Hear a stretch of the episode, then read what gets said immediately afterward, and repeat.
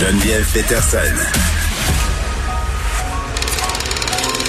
Elle réécrit le scénario de l'actualité tous les jours. Vous écoutez Geneviève Peterson. Cube Radio. On va faire un retour sur le débat des candidats à la chefferie du Parti québécois qui a eu lieu hier soir avec Pierre Nantel. Pierre, Pierre, Pierre, Pierre, Pierre. Bonjour Geneviève. J'avais tellement hâte de te parler parce que je sais que tu as regardé ça comme si c'était littéralement le dernier épisode de The Apprentice.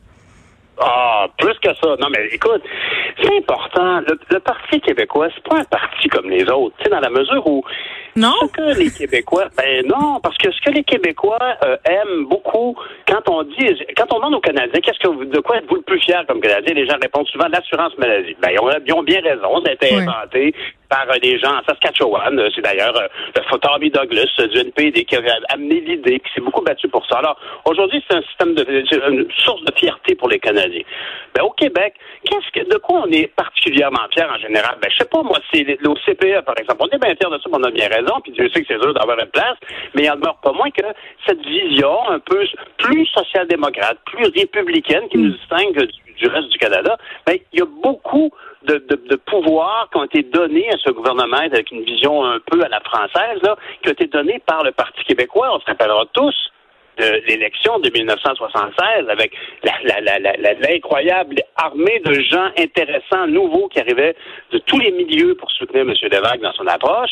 Alors, le, le, Parti québécois a certainement lié, légué une série de politiques publiques qui ont fait la différence et qui marquent la différence entre le Québec et le reste du Canada. Et de voir que ce parti-là, aujourd'hui, est dans une situation aussi difficile, ben c'est sûr que moi, j'ai toujours été péquiste. Ça a toujours été mon parti.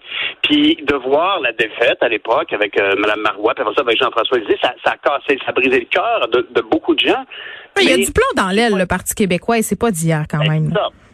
Oui, je suis d'accord avec toi.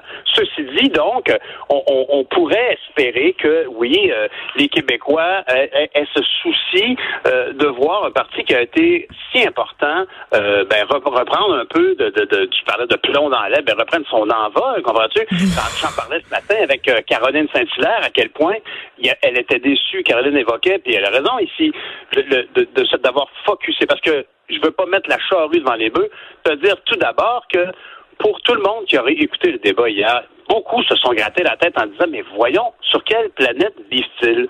Ils arrivent avec, ils ont passé à peu près euh, une heure, au moins une heure sur les deux heures, c'est pas une heure et demie sur les deux heures, sur la question d'un Québec souverain. Mais alors qu'on traverse une crise sans précédent, qu'on traverse une tempête économique, moi je, je, les ai trouvés un peu déconnectés. Je dois le dire là. Ben, ben, c'est ce que beaucoup de gens leur reprochent. Puis euh, d'ailleurs, euh, Benoît Dutrisac tout à l'heure en a parlé avec Guy Nantel, puis Guy Nantel a dit ce qui est vrai d'ailleurs, c'est qu'une euh, course à la chefferie, un débat dans un contexte de course à la chefferie, ben ton auditoire, bien sûr qu'il y a des gens qui l'écoutent par curiosité, comme moi, il y a des journalistes qui l'écoutent pour en parler au niveau politique, mais essentiellement, l'auditoire, ce sont les membres du parti. Alors, c'est ce que M. Nantel a répondu avec, c'était un peu compliqué l'entrevue avec Benoît, j'invite tout le monde à aller écouter ça, c'est assez... Il y avait des moments euh, haut en couleur.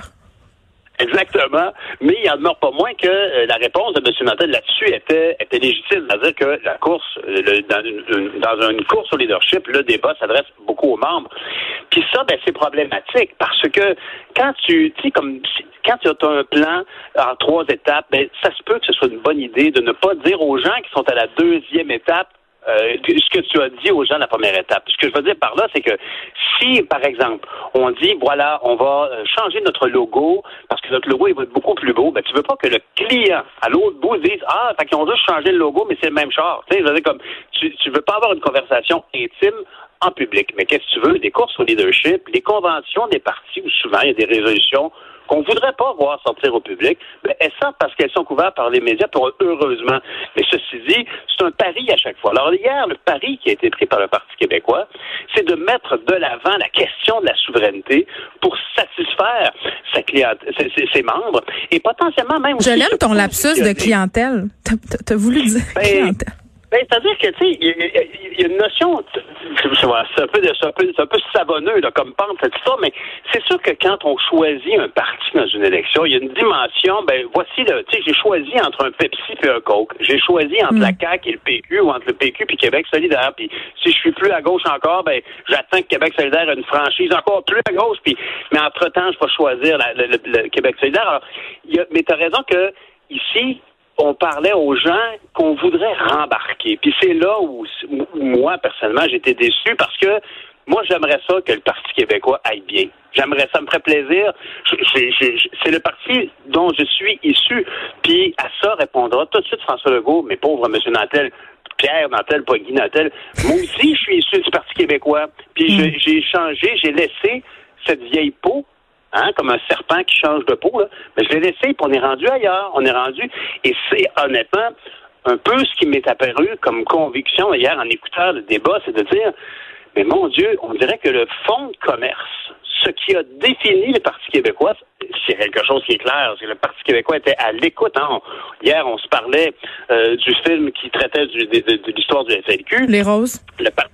oui, les roses. Le, le Parti québécois a, a, comme canalisé cet espoir de changement que vivaient les Québécois, puis il l'a mis en programme politique, puis ça a généré ce, beau, ce beau moment de 76 où, où, les gens dans l'ensemble, les Québécois avaient le sentiment d'enfin être au pouvoir, d'avoir un parti qui les représentait.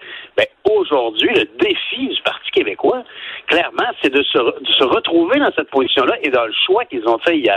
Ouais, ben là, tu le dis, là, euh, tu parles de 1976. Là, on est en 2020, Pierre. Et j'ai l'impression, oui, est-ce que tu as l'impression, à la lueur de ce qu'on a entendu hier, que le Parti québécois va pouvoir ramener les jeunes? Parce que c'est ça l'enjeu majeur, c'est de réintéresser les jeunes à ce parti-là qui l'ont déserté en mars pour en masse, pardon, euh, pour plein de raisons, notamment la fameuse charte des valeurs. Là, j'ai l'impression qu'ils sont qu'ils sont un peu décalés par rapport à à ce qui se passe socialement, à la mixité, à toutes ces questions-là.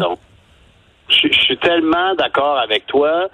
Euh, toute la soirée, j'avais l'impression que les jeunes disaient Qu'est-ce que cette affaire-là? C'est-tu comme la Ligue du Vieux Poil? Grand-papa écoute le mini-pot. Ah non, c'est les gens du Parti québécois. Il y, a, il y, a, des gens avec qui je travaillais qui étaient beaucoup plus jeunes que moi, qui me disaient que dans leur milieu, se traiter de péquiste, c'était une insulte. Ben oui, c'est vrai. Tu l'as vécu, toi, tu as connu des gens. Ben, c'est pas un compliment. Ben oui. Ben, c'est ça. C'est, on est à côté de. de, de, ben c'est tellement glissant, mais ceci dit, effectivement, toute la soirée, moi, je regardais Gabriel Lemieux, qui était, qui est l'ex-président du Parti québécois, puis M. Oyono qui était là. Il m'apparaissait, ces deux-là m'apparaissaient plus au courant de la modernité de la question. Madame Lemieux, euh, à chaque fois que la caméra était sur elle, je me disais, pourquoi c'est pas présenté, elle? Parce que Paul Saint-Pierre Plamondon est quand même un, bon messager de sa génération. Je pense qu'il faut se rappeler que Paul Saint-Pierre Plamondon avait, oui, je sais, il a frayé avec Mélanie Joly. On a tous droit à faire des erreurs, bien sûr, je sais. Non, mais dans la mesure où il a, il a, fait ça, mais il a aussi fait les orphelins politiques. Et, les orphelins politiques, c'est un mouvement qui exprimait à quel point, justement, cette génération dont on parle, dont toi tu fais partie, se sentait comme, ben, excusez-moi, mais il n'y a pas d'option pour nous autres. On est progressistes, on n'est pas souveraineux à tout prix. C'était quatre monsieur euh, hier, là. On va se le dire, là. Hein? C'était quatre monsieur qui se parlaient ah, entre eux autres. Euh, tu sais, il n'y avait pas beaucoup de divergences, à part Guy Nantel qui voulait se prouver qu'il était plus populaire que Sylvain Grodreau. Ça, c'est. Mais oui, un peu. C'était décidé entre hommes sur un moyen temps, là, tu sais. Ben, c'est ça, c'est ça que Guy Nantel, il, est conscient, il est conscient, je pense que ça fait partie, rappelons-nous toujours que, euh, ultimement, ce que toi ou moi, on pense de ce qui s'est passé au débat hier, ça les intéresse pas. Ce qui les intéresse, c'est qui va voter pour qui parmi les membres du Parti québécois. Alors, si on est membre du Parti québécois et qu'on veut voir revivre le Parti québécois, ben là, euh, il faut faire son choix en fonction de ça. Alors, j'imagine qu'un jeune qui, euh, je sais pas moi, qui a 30 ans, c'est pas jeune à 30 ans, ça fait pas 16 ans, mais quand même, hmm. la nouvelle génération là, qui, est, qui, qui est là, là qui, qui est au pouvoir, qui vient de commencer à avoir un bon travail, qui commence à avoir des enfants, qui fait face à des hypothèques et tout ça, qui fait face à la COVID, comme tu disais tout à l'heure, ben, ce jeune-là va regarder ça et va dire, bon, qui parle pour moi là-dedans? Qui représente mes intérêts? Au niveau des sujets hier, c'est vrai que ça a été fort peu adressé. Honnêtement, on a surtout parlé de souveraineté, mais même si on parlait de souveraineté, même si on était un jeune qui veut parler de souveraineté, qui nous parlait? Alors là, avais, en tant que personne qui a ce choix-là, -là, tu es une, jeune famille, tu es souverainiste, fait quand même un peu pas si marginal que ça, quand même 35 de soutien à la question souverainiste, mais chez les jeunes, c'est plus rare, on en conviendra. Alors, tu es un jeune, tu regardes les candidats, qu'est-ce que tu as devant toi? Fait, tu pars de Sylvain Gaudreau, tu as l'expérience hein, qui est là, la bonne foi, on peut... Mais c'est le seul qui a une véritable expérience politique là-dedans. Oui. Puis lui, il s'adressait plus largement. Il était un petit peu moins juste aux membres. Il était comme conscient du backlash qu'on vit actuellement. Il, savait qu'on allait se faire dire, ben, parler juste de la souveraineté. Il essayait d'être un petit peu plus large. Parlait d'environnement, etc. Alors, il y a lui, mais bon, il n'était pas si excitant que ça, mais il est crédible. À côté de lui, il y avait M. Bastien. M. Bastien qui était vraiment comme un poisson hors de l'eau. C'était très difficile. Et ultimement, quand il parle d'histoire, c'est sûr qu'il a potentiellement raison, mais je me mets toujours à la place du jeune membre du Parti québécois, puis qui dit hum, est-ce que ça, c'est un bon émissaire dans les médias pour rendre la chose moderne, contemporaine? Non, je pense pas. Faisait un peu professeur tournesol. Ah oui, absolument, absolument. Puis après ça, t'as pas Saint-Pierre Plamondon. Bon, Là, ici, je pense vraiment qu'on a, c'était son premier débat. Il était éminemment nerveux, mais tellement compétent, tellement complet dans son approche que de toute évidence, on a pu décanter là, les bons mots, les bons arguments, peut-être pas livrés là, au max. La prochaine fois, ça sera certainement beaucoup mieux. Puis il est tellement assidu dans sa préparation que ultimement, il va dire ben j'ai manqué ici, je vais m'améliorer. Puis finalement, avec Guy Nantel, il n'y a aucun doute que Guy Nantel est un ambassadeur solide. Il est habitué de parler sur la scène. De toute évidence, c'est lui qui était le plus à l'aise. C'est un porte-parole, mais, est-ce que c'est un chef? Je suis désolée. Ben, voilà.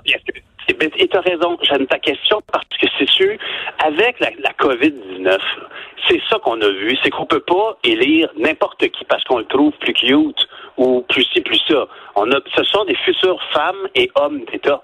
Et quand on a un gros problème, là, quand on a euh, une, je sais pas moi, une catastrophe avec un bois métropolitain et un gros accident, on a besoin de sentir qu'on a, quand on a mégantique, on a vu Mme Marois avait l'étoffe d'un chef d'État, on l'a vu, là. Mais quand on voit ce qui se passe aux États-Unis, ben là, on voit aux États-Unis que Donald Trump, ben, c'est un clown.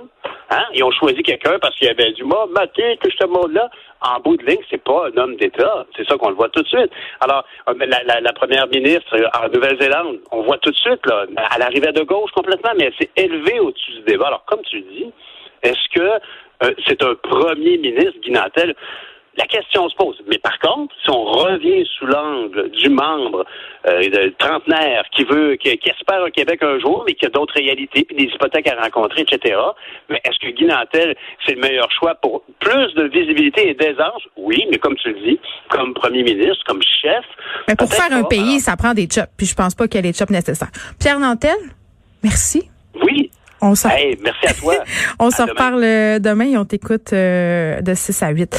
Des élèves euh, d'une classe de secondaire 1 du collège français de Longueuil ont été évacués. Ça, ça vient de sortir, TVA vient de sortir la nouvelle après qu'un parent et contracté la COVID-19. C'est un père qui éprouvait des symptômes depuis le début de la semaine. A avisé l'établissement scolaire aujourd'hui qu'il avait été testé positif. Les élèves du groupe sont déjà isolés, ont été gardés dans un local.